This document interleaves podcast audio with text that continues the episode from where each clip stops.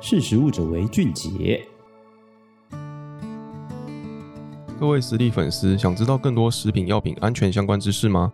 赶快来订阅食药署药物食品安全周报电子报，每周定期提供你有趣又实用的食药医专相关资讯哦。订阅网址请搜寻食药署便民服务专区订阅电子报。以上广告由食药署提供。大家好，我是今天的主讲人灿宇。我今天要来跟大家分享的是从苦涩不可食用到最有前途的植物性蛋白质。基改的油菜籽将成为食物的新选择。你一定有看过黄澄澄一大片的油菜花。油菜花不仅看起来漂亮，它的种子还可以拿来榨油。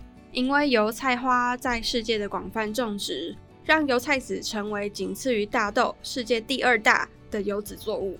根据美国农业部统计，二零二二年全球油菜籽的产量接近八千万吨。油菜籽的作用主要是用于生产菜籽油和油菜籽粕。油菜籽粕含有约百分之三十的蛋白质，因此常作为动物饲料中的蛋白质来源，在水产、家禽、猪饲料跟反刍动物的饲料中都有使用。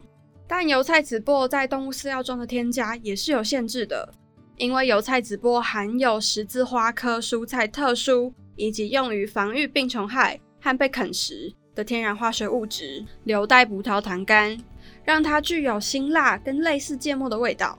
大量使用还会引发甲状腺肿大的健康风险。尽管蛋白质含量很高，但油菜籽粕一无是处。然而，却有人找到了一种新的方法来改造油菜籽，让苦涩的油菜籽粕更容易进入人类的口中。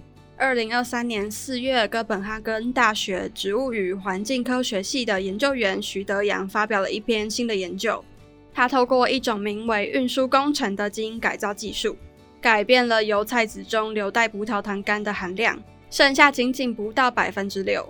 而且这项技术只会减少油菜籽中硫代葡萄糖苷的含量，油菜花的其他部位还是保留了这种天然的防御物质，所以不会对生态链造成任何的影响。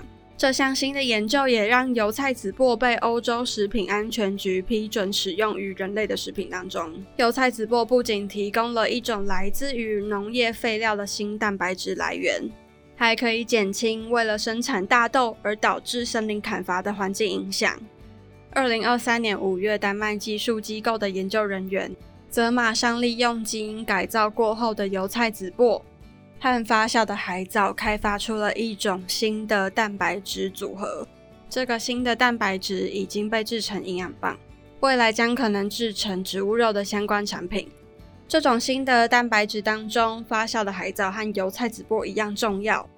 丹麦技术机构的业务经理说道：“发酵过程中产生的益生菌、益生元纤维和抗炎物质，可能可以减少慢性炎症，像是心血管疾病。”阿兹海默症、慢性肺炎和抑郁症。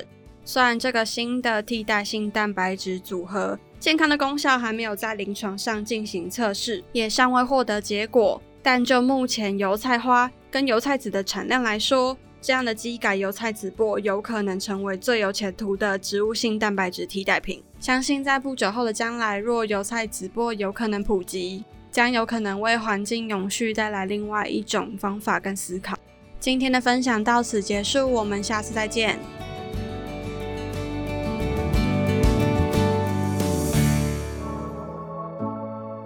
识时务者为俊杰。